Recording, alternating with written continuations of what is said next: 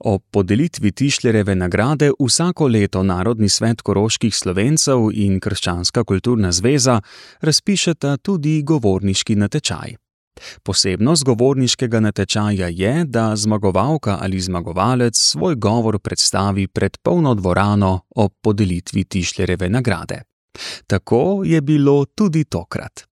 Natančneje, govorniški natečaj za mladino razpisujejo od leta 1989, ko je bila Tišlereva nagrada podeljena slovenski gimnaziji.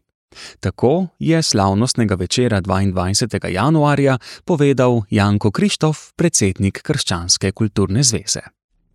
S tem skušamo pridobiti in nagovoriti mlade za javno nastopanje, za govorjenje pred publiko, za razvijanje kritičnih misli in za podajanje leteh v javnosti.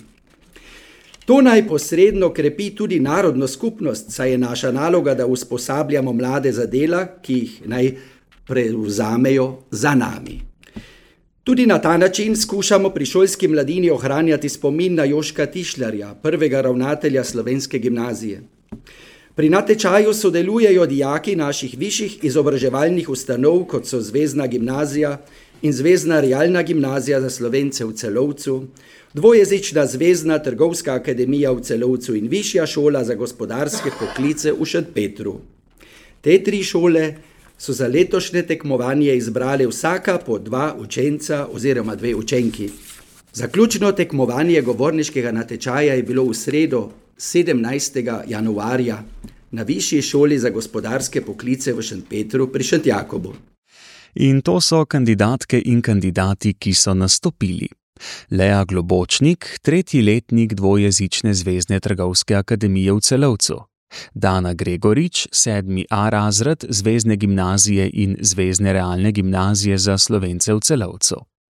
Mojca Prosen, drugi letnik Višje šole za gospodarske poklice v Šentpetru, Max Rozman, sedmi B razred Zvezdne gimnazije in Zvezdne realne gimnazije za slovence v celovcu. Urh Sušnik iz petega letnika dvojezične Zvezdne trgovske akademije v Celovcu in Ana Voronina iz petega letnika Višje šole za gospodarske poklice v Šentpetru.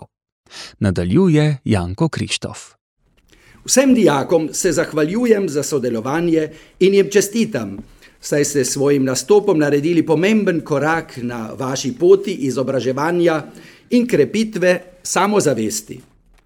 Moja zahvala pa velja tudi vsem mentorjem in mentoricam, ki so dijake spremljali. Žirija je odločila, da prvo nagrado prejme Max Rozman iz 7. B razreda Zvezdne gimnazije in Zvezdne realne gimnazije za slovence v celovcu za svoj govor na temo Bodi to, kar hočeš biti, ali ostani, postani to, kar si. Prišepetovalci in vplivnice nam sugerirajo, da vsak lahko postane vse na svetu. Kje vidiš ovire, kje možnosti za uresničitev samega sebe? Zmagovalec govorniškega natečaja je svoj govor predstavil v polni Tišlerevi dvorani Mohorjeve v celovcu, kot je v navadi ob podelitvi Tišlereve nagrade, ki jo je letos prejel Karl Smole. Zdaj bomo slišali zmagovalni govor tokratnega govorniškega natečaja v celoti, tako da boste tudi vi lahko sami ocenili njegove retorične sposobnosti in dobili vpogled v razmišljanje mladostnika. Govori Max Rozman. Spoštovani poslušalci, poslušalke, najprej bi se mogoče samo še zahvalil za to res enkratno priložnost. Res sem počaščen, da lahko danes tudi vam predstavim moj govor in se vam tudi že vnaprej zahvaljujem za vašo pozornost. Torej, ne vem, če se kdo izmed vas, ampak jaz osebno se še, se še zelo dobro spomnim tistega tipičnega vprašanja, ki po mojem mnenju doleti vsakega otroka, še preden pride v ljudsko šolo ali pa že prej. Vprašanje, kaj si želiš postati, ko boš velik? Za otroka, poprečnega šestletnika, to vprašanje nima neke posebne teže. Mogoče le malo spremeni to starševsko figuro. Torej, do sedaj je bil starš nekdo, ki hodi v službo, ki sme voziti avto, in zdaj kar naenkrat starš dobi tudi to funkcijo, da nekako hodi v službo in s tem tudi skrbi za nas, za otroke, za družino. Več kot to se šestletnik ne bo spraševal. In ravno iz tega razloga se tem otrokom vedno znova proda vedno isto laž in to zlahka. To smo zagotovo že prav vsi slišali. Glasi se, ko odrasteš, lahko postaneš karkoli na svetu. Ali to drži? Absolutno ne. Dokaz je družba in ljudje okoli mene. Če bi ta izjava res držala, potem bi bil naš svet poln astronautov, gasilcev, pilotov, mogoče zdravnikov. Ja, takšne so želje šestletnih otrok. Ampak tega jim mi seveda ne povemo. Mi jim ne pokažemo te druge plati naše družbe, da karkoli pa ne boš postal. Mogoče celo z dobrim namenom. Kateri šestletnik pa se bo, ki si želi postati gasilec, se bo spraševal, kakšno plačo ima gasilec, da mora gasilec delati nadure, stalna pripravljenost, mogoče dejstvo, da več gasilcev umre zaradi samomora, kakor pa zaradi nevarnosti na terenu. To, to mladim prihranimo, verjetno celo z dobrim namenom. In potem grejo seveda v šolo, začnejo obiskovati šolo, veliko se naučijo, razvijajo se jim karakter, ampak predvsem se nekaj, nekaj izvejo v našem svetu, da na njih imajo vpliv neke više sile, katere oni ne morejo vedno kontrolirati.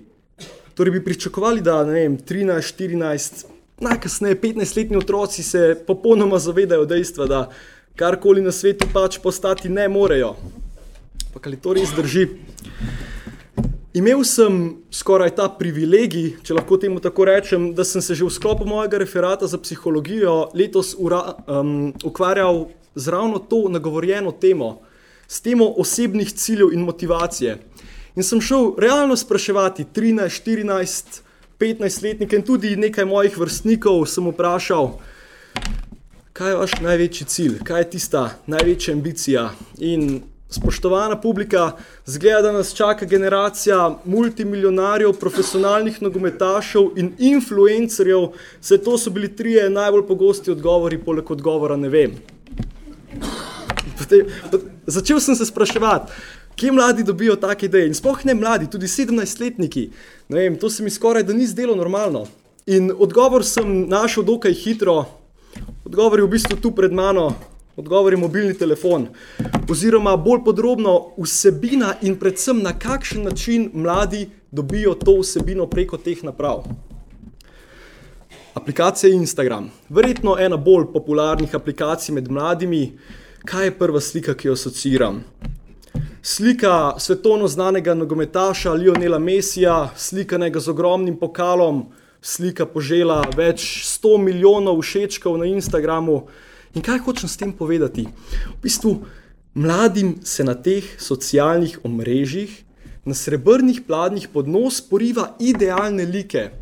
Neke osebe, ki jim je resnično uspelo postati profesionalni nogometaš, ki jim je resnično uspelo postati milijonar, tisto drugo plat, torej kaj so delali, kako so to dosegli in predvsem koliko ljudem to ne uspe, to pa nekako naša družba porine v senco, skrije pred očmi mladimi.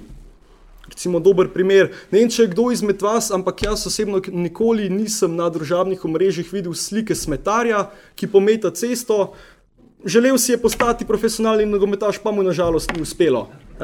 Te, tega ne vidimo, ker to je skrito. Mogoče, mogoče z dobrim namenom, ampak dejstvo je, da to vprašanje ostane skrito.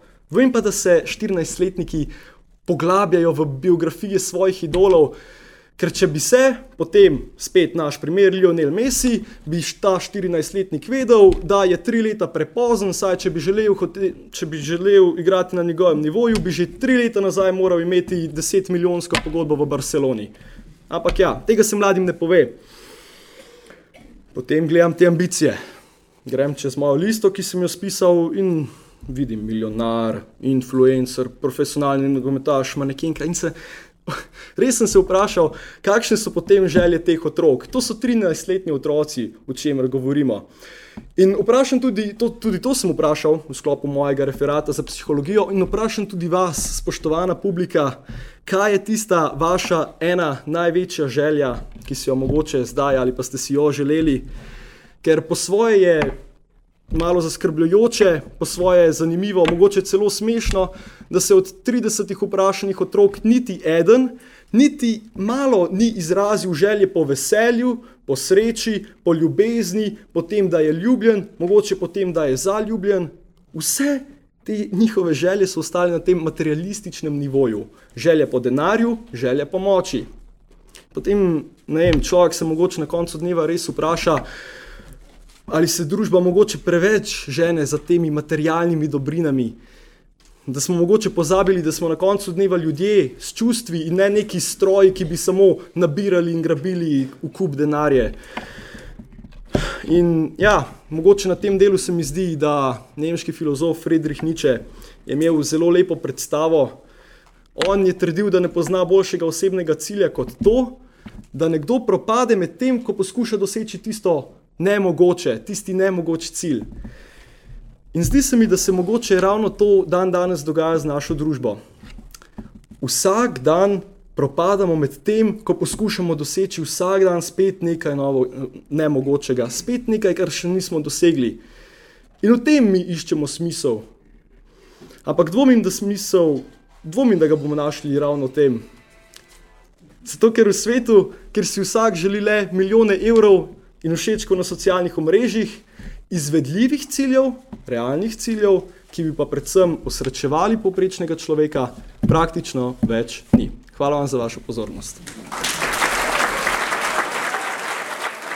To je bil zmagovalni govor tokratnega govorniškega natečaja, ki sta ga Krščanska kulturna zveza in Narodni svet koroških slovencev razpisala o podelitvi Tišlerjeve nagrade. Slišali smo Maksa Rozmana iz 7. B razreda Zvezne gimnazije in Zvezne realne gimnazije za slovence v celovcu, ki je prejel prvo nagrado. Drugo nagrado je prejela Dana Gregorič iz 7. A razreda Zvezne gimnazije in Zvezne realne gimnazije za slovence v celovcu. Prav tako je drugo nagrado prejel Urh Sušnik iz petega letnika dvojezične Zvezne trgovske akademije v celovcu. Žirija tokrat tretjega mesta ni podelila. Drugo vršena Dana Gregorič je v svojem govoru, ki ga ni predstavila na prireditvi, govorila o tem, da je družinski jezik več kot sporazumevalno sredstvo.